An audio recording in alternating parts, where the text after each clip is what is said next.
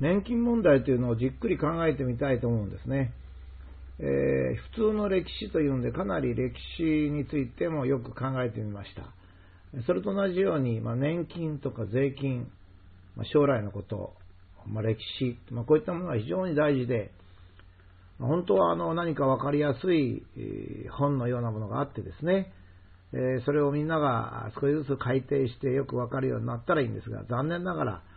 政治とかいろんな利権にこう振り回されてですね、なかなか本当のことが分からないわけですね。そこで、ここではま普通の歴史と同じように、左にも右にも偏ることなく、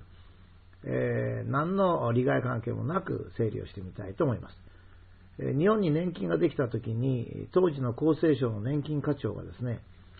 次のように言っております。これは年厚生年金保険制度回顧録というものから見たものですが、年金を払うのは先のことだから、今のうちどんどん使ってしまっても構わない。使ってしまったら先行き困るのではないかという声もあったけれども、そんなことは問題ではない。開閉価値が変わるから、昔3銭で買えたものが今50円だというのと同じようなことで、早いうちに使ってしまった方が得をすると、まあ、こういうふうに言っております。えー、素晴らしいと、まあ、私書いたんですが、まあ、こんなこと素晴らしいと書くとですね、えー、何言ってんだと言われそうなんですが、なんで素晴らしいかというと、官僚にしては珍しく、本音と真実を言ってるわけですね。もちろん道徳的には下の下なんですけども、えー、それでも真実を言うっていうことは、まあ勇気のあることなので、一応素晴らしいと。実はあの日本の年金制度っていうのは1961年から始まっております。その前はですね、日本人は年を取ったら子供に面倒を見てもらってたんで、年金ってのはなかったんですよね。今ではちょっと考えられませんけどね。年金はなかったわけです。まあ、最も特別な軍人恩給など、まあ、年金のようなものもあったわけですが、基本的には家族単位で生活をしてたわけですから、年を取ったらですね、えー、子供が親の面倒を見て、えー、死に水を取ると、まあ、これがですね、えー、まあ、日本だったわけですね。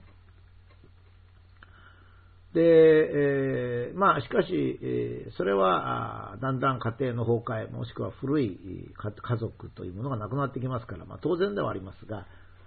えー、年金に加入した日本人は自分でお金を納め始めたわけです。政府はこれに対して、ゆりかごから墓場までと、まあ、いうことで、年金を納めていれば生涯安心して暮らせますよと、子供の世話にならなくて済みますよとこう言ったわけですが、しかしこれは最初から夢物語であった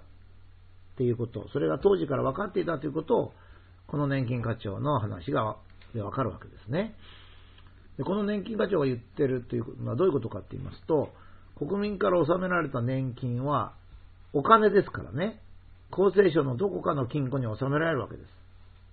す。で、まあ、あぼんやりと普通の人はこう思うんですね。お金を納めれば、それがどっか国のどっかにあって、それでそれが自分が60とか65になったら、その金庫から自分に年金が支払われるんじゃないかと。まあ、こういうふうにまぼんやり思ってるわけですね。だけども、それはできないわけですね。なんでできないかっていうと、現実にはインフレっていうのがあってですね、この年金課長が言ってるように、昔3銭で買えたものが今50円。これはあの40年で1700倍になるんで、ちょっと大げさなんですが、まあ、そんなことを計算してこの年金課長が言ったんではなくて、まあ、おおよそっていうことですね。まあ、当時高度成長期だったので、大体平均的なインフレ率1年で7%でした。え1年に7%のインフレが40年続きますと、物価は15倍になりますので、えー、まあ、簡単に言うと、えー、貨幣価値が、まあ、15分の1になるんですが、えー、年金課長の感覚は、まあ、1000分の1ぐらいになるっていう感覚なんですね。これはちょうど多分その当時の年金課長って言いますと、都市格好から言いまして、まあ、戦争を経験してるんで、まあ、あの、大体こう長い40年ぐらいですとですね、毎年毎年、えー、7%とか2%とかインフレしても、戦争がバーンとあったりですね、バブルが崩壊したりですね、それからなんか高度成長、突然石油ショックがあったりしましてね、ドカンと変わることがあるんですね。石油ショックでは1バレルあたり2ドルの石油が、まあ30ドルぐらいに一気に上がったもんですから、もう1年で15倍になったりするんですね。まあそういうのを挟みますので、まああの、一概に40年間で15倍になるというわけでもないんです。まあ、現在のインフレ率大体2%ですから、40年で半分になるっていう感じですね。現在のように非常に落ち着いているときは100万円の年金を貯めると、まあ、45万円はもらえると、まあ、いうことになるわけですが、え、実は、あのこのインフレがいつも2%になるとは限らないわけですね。まあ、現在、日銀がお札を135兆円吸ってるわけですが、まあ、現在、え、この日本の国内にあるお札は135兆円ですから、ちょうど同じだけ日銀がするんですね。そうしますと、貨幣価値は、まあ、普通に考えると半分になる。まあ、2、3年で半分になっちゃうと。まあ、こんなことも考えられるわけで、まあ、インフレ率難しいんですが、まあ、40年も年金を貯めておけば、まあ、どんなに良くても半分。えー、運が悪ければ1000分の1。まあ、普通だったら100分の1ぐらいになっちゃうと。だから、100万円年金を積んでも1万円にしかならないとかですね。まあ、良くても10万円にしかならないと、こういうふうになっちゃうんで、そこで、えー、厚生年金価値は何つったかったら、早く使った方が得をすると言ってるわけですね。この得をするっていうのはどういうことか。なかなか我々国民には分かりにくいんですよ。えええー、っていうのはなんでこれ分かりにくいかっていうとですね、年金課長がそういうふうに言うとですね、僕ら腹立つんですよ、まずね。年国民が年金を積み立てても、それを集めた厚生省は、年金制度が発足した時から国民のお金を使い込むつもりだったっていうことがわかるからですね。何言ってんの？早く使った方が得をするったって、40年後に国民に渡さなきゃいけないのよ。年金課長が、いや、それはそう分かってるけど、40年間取っといたら10分の1になっちゃうんだから、今のうち使った方がいいじゃないか。いや、そうしたってあなたのお金じゃないじゃないですかって、まあ、こういうことになるので、そこが納得しにくいんですね。つまり、道徳的にもちょっと信じられない。倫理的にも信じられない。役人は我々が税金で雇ってる公僕だということを考えてもですね、こんなこと言われると腹の虫が押さなくなるわけですね。だから理解できないんですよ。そんなことはないっていう人が多いんですけど、いや、これそんなことあるわけで、あの、年金課長もそう言ってるわけで、これ嘘言ってんじゃないんですよね。早く使った方が得をする。つまり集めてすぐ使っちゃえってわけですね。厚生省の方は集めてすぐ使っちゃうつもりなんです。国民は自分のお金を40年後にもらうとなんですね。でも全然違うわけです。で、これは感情の問題ではなくて、現実に年金がなくなっちゃったんですよ。この厚生課長が言う通り、年金課長が言う通りなくなっちゃったんです。だから、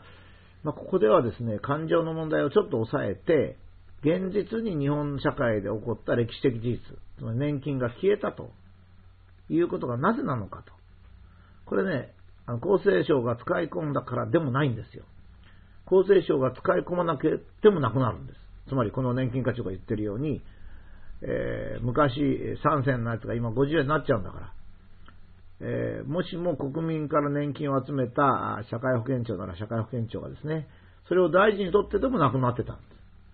す。で使い込んでもなくなってるわけです。どっちもなくなってるんですよね。だから、この年金課長の言ってることは、まあ正しいっちゃ正しいわけです。で、これから、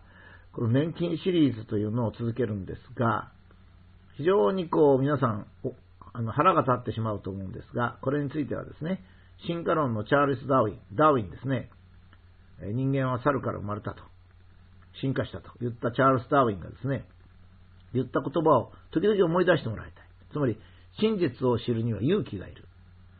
真実なんだから別にそのまま受け取ればいいんだけど、人間は真実を受け取る勇気がいるんですね。この場合は、年金を納めても、そのまま金庫に入れといてもなくなるし、えー、厚生省が使い込んでもなくなる。だから厚生省が使い込んだっていうことを腹立っててはいけない。どっちもなくなる。なんでこんな制度が始まったんだろうかという方に考えなきゃいけないということですね。